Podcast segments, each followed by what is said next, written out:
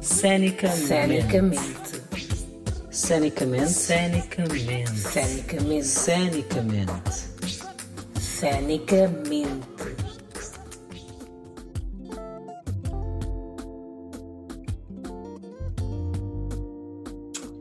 Olá e seja bem-vindo e bem-vinda ao último episódio da primeira temporada do Cenicamente, que fala especificamente sobre dança. Bem, eu sou a Anete Silva e hoje nós vamos receber eh, dois bailarinos e outras coisas mais muito especiais. No caso, o Tássio de Campos, ou Tássio J, como é mais conhecido, e a Elisandra Bernardo, que já cá esteve. Nós vamos hoje falar um pouco sobre, pronto, é, o, o, profissional versus o amador, o que é que significa ser, vamos ver quais são as nossas opiniões em relação a isso, vamos falar sobre o perfil do professor de dança, também vamos tentar eh, fazer um respaldo, assim, umas declarações finais sobre essa última temporada. Então, eu vou dar as boas-vindas aos meus convidados. Bem, jovens, primeiro um, quero agradecer a vossa presença hoje. Pronto, chamei-vos aqui porque eu acho que um, eu acho que nós temos algumas opiniões sobre essas questões e que vale a pena serem debatidas aqui. Eu acho que eu começaria já mesmo por essa questão uh, do profissional versus amador, porque eu já vi que têm surgido uh, muitas questões sobre isso e, e, eu acho que vale a pena deixar aqui uma uma nota sobre esse assunto porque as pessoas acham que se declarar profissional uh, já os torna profissionais. Eu acho que é isso, falando assim. Uh, e eu acho que eu gostaria que vocês começassem exatamente por dizer e falar sobre isso. O que é, o que, é que para vocês é ser profissional ou amador? Particularmente, uh, eu comecei a chamar-me de bailarino profissional a partir do momento que, que eu percebi, ok, para além de eu levar isso como a minha vida, estilo de vida, eu, eu precisamente, praticamente todos os meus rendimentos eu praticamente só ganho dinheiro com dança, mas por todo o input, por tudo aquilo que eu ponho para que eu para que eu possa melhorar e crescer mais e cada vez mais e melhorar os meus serviços. E essas coisas é que tornaram-me profissional porque por detrás disso ainda tem a ética de trabalho ainda tem um compromisso ainda tem a parte de tu estruturares bem, independentemente do, do, da área que tu vais fazer, se és um bailarino performático, se és um instrutor e etc. Tu tens que meio que criar o teu programa para que tudo corra da forma mais adequada e que não ocorra nenhum tipo de transtornos. E quando eu comecei a perceber que eu estava literalmente a programar tudo, desde o início até o fim, e ver possibilidades e saídas e todo o meu rendimento veio a partir daí. Eu percebi, não, atualmente eu sou um bailarino profissional. E eu não fiz isso por ganhar batalhas e coisas do gênero, porque ganhar batalhas ou participar em, em batalhas, ok, isso me torna um bom, um bom batalhador. Mas eu posso ser um batalhador e ser amador. Então, eu literalmente vivo disso. Então, um Vou falar do sentido etimológico da palavra uh, amador e profissional, não é? Amador, como nós já sabemos, vem de uma palavra que significa amar, alguém que gosta do que faz e por isso o faz. O profissional vem de profissão, não é? Aquilo que a pessoa usa para ganhar dinheiro ou aquilo que a pessoa se identifica como sua profissão. Um, Amador em dança é aquela pessoa que usa a dança para passar tempo, como um hobby. Não é dali onde tira os seus dividendos, não é dali onde tira o seu sustento, não é dali que tira a sua, a, o seu meio de subsistência, ok? O profissional em dança é aquela pessoa que pegou na sua formação em dança, seja ela uma formação licenciatura, de mestrado, bacharelado, exatamente, e fez daquilo o seu sustento, a sua profissão, tira dali todo o seu meio de subsistência. Exatamente. Mas eu acho que a diferença mesmo está naquilo que vocês falaram que é levar isso como teu foco, é o teu foco de vida. E eu tenho, tipo, sempre de estar a melhorar, porque o profissional da dança também é isso, ele sempre procura uh, improve, uh, uh, desenvolver ou melhorar aquelas que são, um, seja a sua técnica, a sua, a sua forma de trabalho, a maneira como vai apresentar tipo, os seus projetos ou cenas dessas. Eu acho que isso faz diferença. A forma como eu apresento os meus serviços, enquanto um profissional de dança é muito diferente da forma como um amador de dança apresenta. Porque o amador, tendo rendimentos ou não, às vezes, é mais é, emocionado. Quando eu sou emocionado, eu posso fazer esse trabalho hoje, eu posso fazer aquele trabalho amanhã, e não tem uma uma organização, uma produção ou, ou, um planejamento daquilo que é o trabalho que vai ser apresentado e da continuação disso, que é o controle. É Exatamente. É e algo que eu notei praticamente todo mundo que se tornou profissional é, ele começou ele começou a posicionar-se relacionado à dança de uma forma diferente porque um dos principais problemas dos bailarinos cá de nós bailarinos cá principalmente das pessoas que fazem que nunca tiveram formação e isso lhes demora para chegar. É o facto que nós somos a nossa marca, nós somos o nosso produto e nós somos o nosso serviço. E as pessoas cá não conseguem olhar para si dessa forma. E esse é o principal problema. E não, não olhando, não se organizando, não mudando o seu posicionamento, o que acontece? Acontece que na hora de trabalhar as pessoas vão se contentar porque não sabem o seu valor. Por exemplo, muita gente comete o erro de, olha, eu quero que tu dances num clipe e, olha, o cachê é esse. Calma, não é assim que funciona. E um, o que é que tu queres que eu dance? Dois, quanto tempo eu vou dançar? Três, freestyle ou devo montar? Quatro, qual é o conceito? Cinco, condições, transporte, essas cenas todas. Então, depois disso tudo, é que tu crias o. Como é que se chama? Orçamento. O orçamento. O orçamento.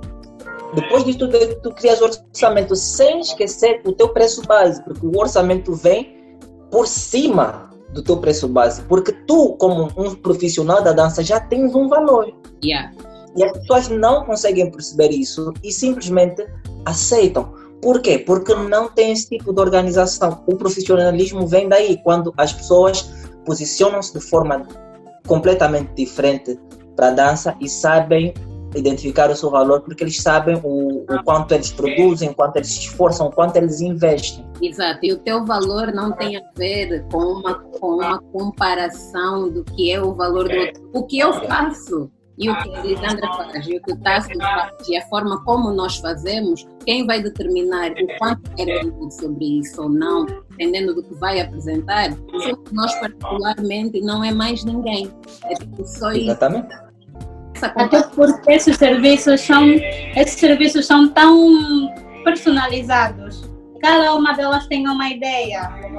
Assim como você estudar aquilo que pede e como profissional, você aí fornece o orçamento, porque você estudou aquilo que te foi pedido. É uma diferença muito grande também entre um amador e um profissional.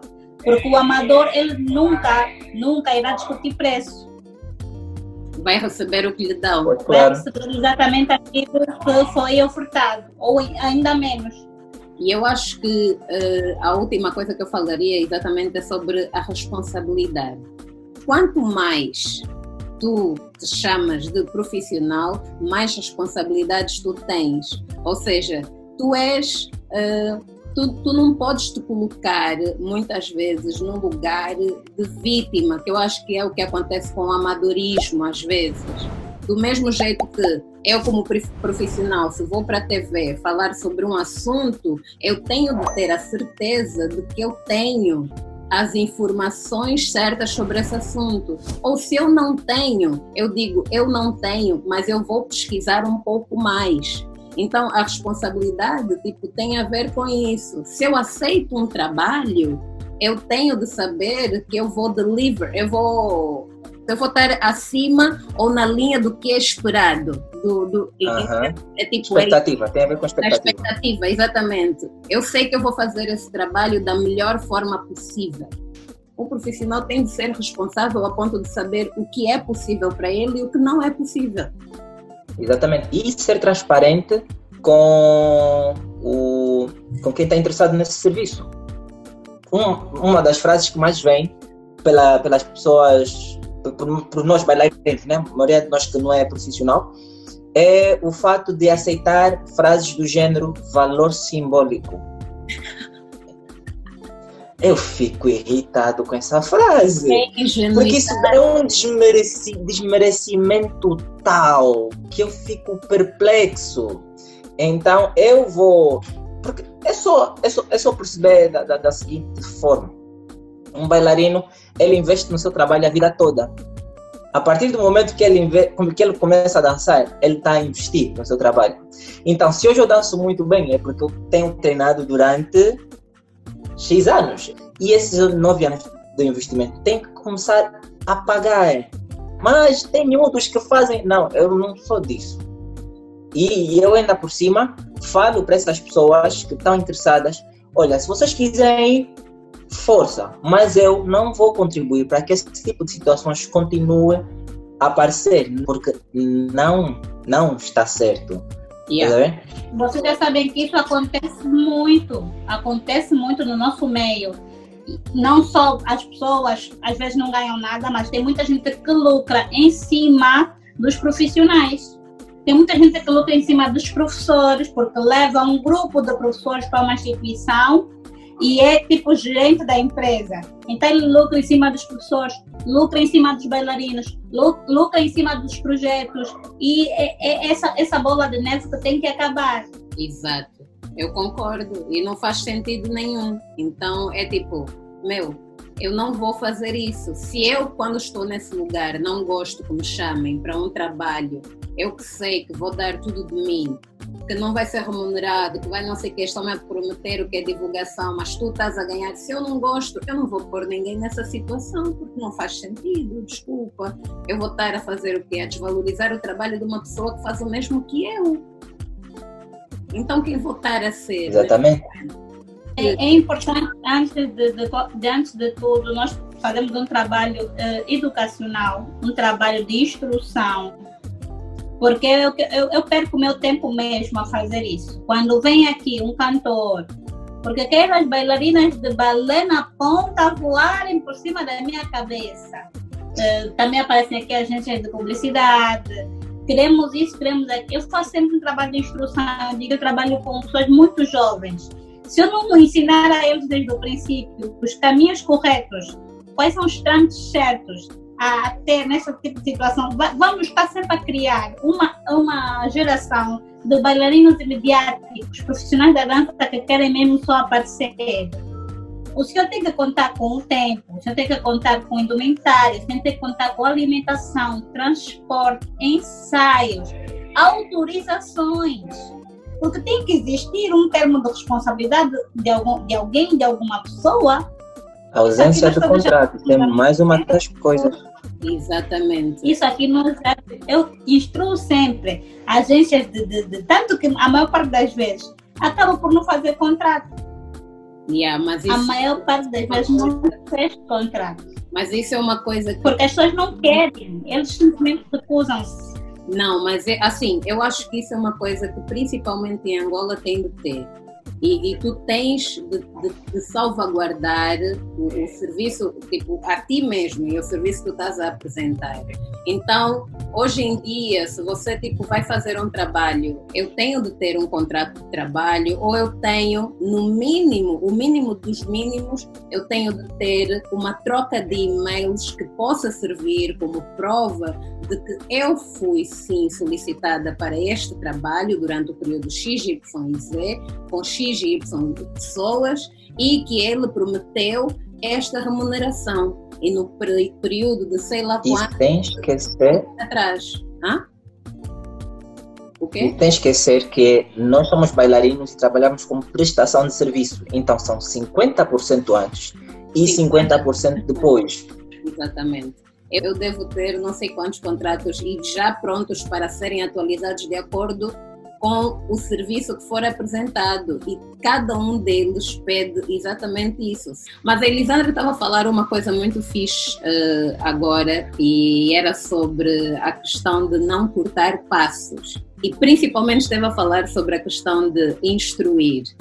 E essa instrução eu acho que tem de vir não só para os de fora, mas também para os de dentro, os próprios fazedores de dança, e eu toco nesse assunto por causa da questão de quem é professor ou quem deve ser professor ou não.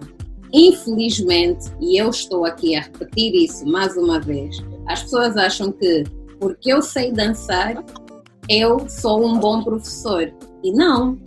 Às vezes eu até posso não. ser um melhor professor do que o melhor bailarino. Tivemos uma experiência recente em relação a isso, mas é uma experiência, na verdade, que pronto, é contínua e principalmente falando sobre quem está a ser ensinado são crianças e isso é muito preocupante para mim, porque são seres em construção, literalmente. O perfil do professor. Quem é esse professor? Quem é que pode ser professor? Então, um realmente é uma situação contínua e meio que frustrante a cada vez, porque hum, já não fica bem no panorama que nós vemos atualmente no mundo estarmos com empirismo nessa questão. Se eu não sei, eu não sei e acabou. Não, mas dizer que sou professor, meter na internet, fazer uma espécie de, de publicidade é, é um embate grande, ok? E é algo que nós devemos mesmo evitar. Professor de dança é aquele que ministra aulas, tanto teóricas como práticas. Ele tem que ter essas habilidades, porque não vamos estar a falar de uma coisa e não saber o que, que ela significa, como ela se faz, quais são as etapas. Aplica técnicas de improvisação, criação, composição e análise do movimento e planeja as suas aulas. Acordar de manhã e falar vou dar aulas não é.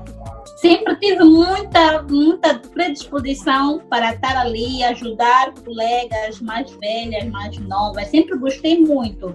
E essa foi uma parte do, na, na área da dança que sempre me, me despertou muito interesse. Mas chegou uma altura que eu própria sentei e analisei o que eu estou a fazer. É muito bom, leio bastante livros, vejo muito, muitos vídeos, mas não é o correto. O que, que eu fui fazer? Fui buscar formação. Meus colegas que estão por aí em colégios, creches, infantários, intitulados professores, eu já assisti tanta aula, tanta aula, tanta aula. Eu, mesmo com os meus colegas aqui na escola, é uma luta. Uma criança não evolui assim como você quer. Não é o, o, o embute de, de, de, exercícios, de aula, de nomes que ela vai aprender, que ela vai fluir. Tem tempo. O processo que um professor leva para poder ver a evolução dessa criança é individual. Isso, isso que tu estás a falar é muito importante porque uh, realmente há muitos professores que não têm o cuidado de saber que o tempo de aprendizagem, por exemplo, de cada aluno é completamente diferente. Então, quando eu chego em sala de aulas, yeah, quando eu chego em sala de aulas e eu sou aquela pessoa que não tem esse cuidado de saber realmente que tu tens de adaptar o teu ensinamento, porque cada um tem o seu jeito de aprender e o seu tempo de aprender, eu não posso me chamar de um bom professor. Quando eu acho que o, o meu aluno vai ser só um, um, uma caixa que vai receber todo, todas as informações que eu estou a trazer e só, eu não estou a ser um bom professor. Eu tenho de, ao mesmo tempo que eu dou a eles, receber deles. E há pessoas que ainda não entenderam que mais do que tu ensinares, tu estás a ser ensinado por eles. Porque se tu não tens esse cuidado, essa percepção, esse discernimento e consciência, eu nunca serei um bom professor porque eu não estou pronto para aprender com as pessoas que me circulam. A cada dia que eu dou aulas, eu me deixo atravessar um pouco mais. Então, eu venho com um conhecimento que é assim, e eu tiro isso como uma cópia e passo aqui e quero ter os mesmos resultados, eu não estou a ser um bom professor. Tipo, pura e simples, simples como isso, tipo, não há mais. Mesmo eu tendo feito faculdade, mesmo eu tendo e que me deu muita coisa e muita base, eu tenho de ser capaz de chegar, o meu aluno me perguntar uma coisa e se eu não souber, ao invés de inventar, eu tenho de ser capaz de dizer, ouve, eu hoje não sei sobre isso, por acaso, ou não me lembro, ou não sei, né? Dependendo da situação. Mas eu vou investigar um pouco mais e trago-te essa resposta, ou eu falarei sobre isso nós estamos a trabalhar com corpos, nós estamos a trabalhar com o físico de pessoas que podem se magoar gravemente se eu ensinar alguma coisa que está errado. E o que eu mais vejo, o que eu mais vejo é isso, é mau ensino aplicado em corpos. E não só aquilo que a Aneta estava a dizer, de um professor aprende e enquanto ensina, a parte do aprendizado vem muito mais, não que o aluno lhe passou algo sobre algo que ele já sabe. Por vezes isso acontece com muita frequência, mas também tem, mas também tem muito mais a ver com o fato de tu aprenderes mais sobre as pessoas, mais sobre essa pessoa. Porque tu vais ter vários tipos de alunos dando aulas, tu vais ganhando essa experiência de saber como lidar com este tipo de pessoa, como lidar com este tipo de pessoa. Uma das coisas que eu falo para todo mundo que dança, Tássio, como é que tu evoluíste rápido na, na, na, tua dança? E eu disse, foi quando eu comecei a estudar a parte político, social e econômica de um país quando um estilo foi fundado. E essa é uma das coisas que muito, muitos de nós pecam. As pessoas querem as coisas, mas não planificam e ficam com um monte de buracos e não atingem e depois começam a ocupar o meio. E estudar faz parte da planificação. E esse é, é, é, é o, que, é o limitador. Vocês As pessoas não evoluem, não crescem como bailarinos, como instrutores, como que seja, principalmente por causa disso. Vocês percebem que isso acaba caindo uh, novamente para a questão do amadorismo e do profissionalismo. Sim. Exatamente isso. E por isso, e por isso é que eu entendo muito bem quando a Elisandra diz que isso é frustrante. E é frustrante, porque se nós tiramos tempo para investir em nós e podermos ser o melhor que podemos ser, ser como profissionais da dança ou como professores especificamente, como é que uma pessoa hoje chega e se, se diz professor e até está a ganhar dinheiro com aquilo mas não tem o cuidado de ver principalmente as questões do corpo, as questões do corpo do outro, porque não estamos a falar mais do corpo dele, estamos a falar sobre a responsabilidade que ele deve ter com o corpo de outra pessoa. Porque se eu estou numa posição, e também tem isso, porque quando eu estou numa posição de professor, eh, eu automaticamente estou numa posição de uma pessoa a quem dão ou, uma confiança, quem as pessoas confiam que vai tipo orientá-los da melhor maneira possível. Exatamente. As pessoas confiam muito em nós, os pais confiam muito em nós, as crianças nos põem num pedestal muito alto. Eu não ensino só porque aula é balé, dança, bem. Eu, eu quero ver nesse, nesse indivíduo um crescimento tanto social, econômico, físico, mental. E, quando nós vemos isso numa criança que agora é adolescente, depois se tornou um jovem, é, é gratificante. Mas chamar-me de professor e não conseguir sequer identificar 1% disso. Eu acho que tem que ter mais humildade em nós, sabes? Porque é mesmo de admitir, eu não sei isso, eu não dou aulas disso, eu não faço isso, porque se eu aceitasse todos os trabalhos que chegam em mãos de coisas que eu sei que eu não domino, eu estaria a fazer muita porcaria por aí e não acho justo.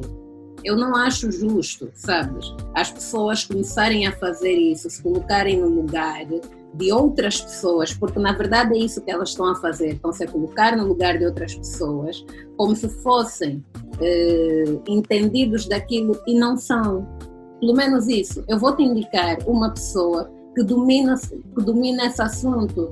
Nós estamos aqui, nós nos conhecemos, nós sabemos. Se alguém vem me dizer, me de, de house, me de não sei o que por que, eu não digo, vai, vai ainda falar com Tássio, mãe? É melhor. No final, quem não. ganha? Somos todos nós, é, é a comunidade oportunidades vêm a todo o momento, a todo momento. Só que são oportunidades diferentes. E nós não temos como agarrar todas as oportunidades. Então vou-te passar o contato dessa pessoa que é excelente. Vum. Vou-te passar o contato dessa aqui que é excelente. Vum. E eu passo. E assim vai. E eu estou sempre a indicar pessoas. E é importante saber também que nisso de indicar, indicar, hoje tu estás a indicar o professor de Afro House, hoje tu estás a indicar o professor de balé, hoje tu estás a indicar, é um ciclo que pode ser muito mais saudável também, porque do mesmo jeito que tu fazes isso, aquelas pessoas que forem receber e sabem qual é a tua área, do que é que tu és entendido, qual é a tua especialidade, fazem o mesmo contigo. É o mesmo que uh, o que estávamos a falar no, no episódio passado. Se eu não vou ver, se eu, enquanto bailarina, não assisto às coisas dos meus amigos, os meus amigos ou, ou os, os, fazedores de dança também não vão assistir às minhas coisas. E nós temos de ser sempre os principais interessados em fazer essas coisas chegar ou em participar delas. Tipo, para que de alguma forma isso também seja um retorno para mim. Eu confesso que uh, eu não ponho gosto em tudo sobre dança que eu vejo. Eu não vou partilhar uma coisa, por exemplo, que eu sei que não, não, é, não é o que, eu, o que eu acredito que as pessoas devam é, fixar. Não é de acordo com os teus valores. Exatamente. Tipo, não vai de acordo com os meus valores. É, é, é o mesmo que nós estamos a falar. Sim, sim. Se eu não tenho uma crítica construtiva para fazer, e eu sei que as pessoas hoje em dia são muito sensíveis com relação a isso, ok? Não tenho uma crítica construtiva para fazer, eu passo reto. Mas quando eu vejo que é algo que vai de acordo aos meus valores, não tem por que não dar um, um apoio. Acho que tem muita coisa errada que eu vejo em termos de dança e olha, passo reto, nem vou discutir com a pessoa, nem nada. Eu também dou esse apoio e concordo contigo, mas eu quando estou bem disposta, eu faço mesmo uma crítica uh, no melhor sentido, porque tu dizes isso, tu, tu, tu, falaste uma coisa que é certa, as pessoas estão muito sensíveis em relação a isso e em relação às críticas que recebem. Então, se eu posso deixar uma mensagem para alguém, eu posso tipo falar, sei lá, de alguma forma uh, que não seja agressiva ou algo assim, tipo, até porque não é o objetivo, é só mesmo tipo, dar um toque à pessoa. Eu faço, uhum. eu estou bem disposta e acho que vale a pena. E acho que é uma pessoa até que partilha muitas coisas. Mais importante para mim é fazer essa crítica, porque ela alcança muitas pessoas. E foi o mesmo que aconteceu, por exemplo, na cena do Platina Line, que eu fui lá e deixei a minha crítica. Nunca é para ser de uma forma agressiva, mas se eu posso falar exatamente a essas pessoas chegam a outras milhares de pessoas que o que elas estão a fazer não é exatamente bom ou não é o indicado, eu tenho de ter essa responsabilidade de falar, porque aquele anúncio, e mesmo não sendo para pessoas que fazem o meu estilo de dança especificamente, eu me senti muito ofendida. Eu fiquei Mas aquela, aquele anúncio foi literalmente, foi completamente ofensivo porque, um, tem uns estilos que nem sequer são estilos de dança, mas sim musicais.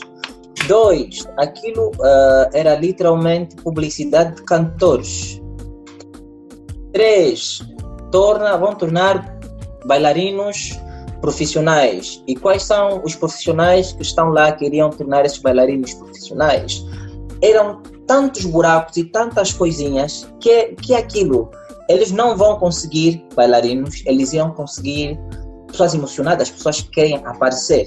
De certa forma, era isso que eles queriam, sim. Contudo, há uma desvalorização completa da dança. As intenções são bem-vindas quando as intenções vão para o lugar certo. E aquilo estava claramente mascarado de uma boa intenção para bailarinos quando não era, era especificamente para cantores. E se eles tivessem realmente pessoas entendidas de dança ali atrás da, na organização, na produção daquilo, eles não cometeriam esses erros que são erros graves. Se, por exemplo, cada um de nós que viu o, o, o Mambo do Casting no Platina Line fosse lá comentar e dissesse exatamente o que pensa que está errado sobre aquele anúncio, eles na próxima vez, pelo menos, pensariam umas três ou quatro vezes antes de publicar uma cena daquele jeito. Porque não custa. Mas aquilo, aquilo era literalmente um, uma, uma, um plano de conveniência. O que foi uma estratégia de marketing, né? inteligente, porém muito, muito baixa. Eles simplesmente queriam publicidade de graça. Tássio. Se eles, se eles quisessem uma publicidade de graça, que eles dissessem: Olha, vamos dar um prêmio na melhor performance nessas músicas. Acabou. Então, Tássio, era isso que eu queria falar. Inteligência é isso que tu falaste agora. O que eles fizeram foi, foi colocar um setor inteiro em desvalorização. E isso é o que me dói. Exatamente. Porque, porque no fim de tudo, é bom eles fazerem castings, é bom eles darem prêmios, é bom eles quererem agenciar pessoas, mas eles não podem dizer que eles é que vão fazer com que aquelas pessoas sejam profissionais. Eles são profissionais de onde se nem um, um, um, Exatamente. um, um flyer eles sabem fazer. Queria que vocês deixassem aqui um, algumas, sei lá, declarações, sugestões, não só para outras pessoas, mas também sobre o Cenicamente, porque hoje é o último episódio da primeira temporada que fala especificamente sobre dança. Vem outras temporadas aí. Você yeah. que mandou estudar fez mal.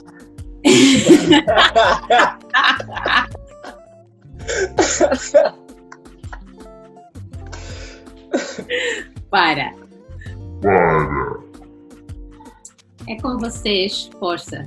Particularmente, eu agradeço a ti né, por estares a nos disponibilizar tanto conteúdo e que permite com que mais pessoas né, aprendam mais sobre tudo que está por detrás da dança, porque nós estávamos estávamos muito em falta disso. Uma das coisas que eu falo, tenho falado com muita gente é que falta mais conversa, falta mais com conhecimento, falta agregar mais valor de outra forma para além de agregar valor para o corpo, porque se a tua mente evolui, o teu corpo vai acompanhar. Espero que venham mais temporadas né, a falar sobre dança e como convites, nós gostamos de falar. E sendo que temos muita coisa ainda por se explorar, porque isto é só o topo do iceberg. Contudo, eu tenho uma dica que vai para todo mundo que dança e quer melhorar a, a, sua dança, e essa dica me safou, que, que foi aprender inglês.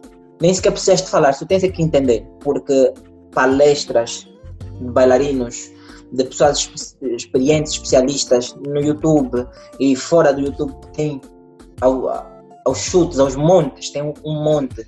Então, aprendam inglês, que eu garanto que a vossa vida relacionada a tudo, não só a dança, vai mudar.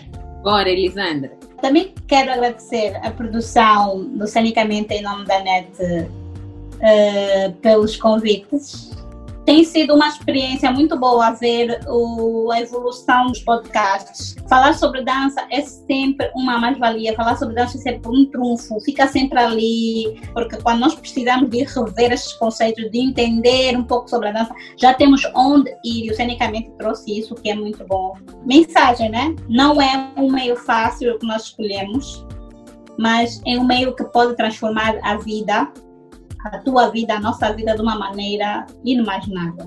Você sente que, pode usar essa vertente de uma maneira construtiva? Força, vá. Procure estudar, procure praticar, procure entender, fale inglês.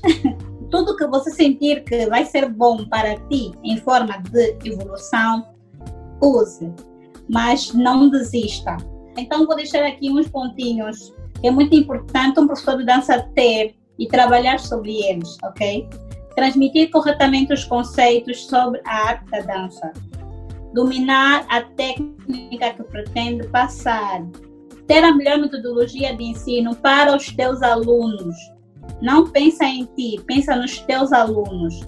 Aperfeiçoar e atualizar constantemente na modalidade que ensina.